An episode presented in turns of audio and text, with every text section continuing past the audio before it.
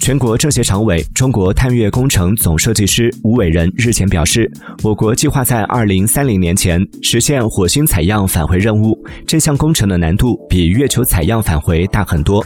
首先需要解决的问题就是要研制更大推力的运载火箭。后续中国还准备进行太阳系边际探测。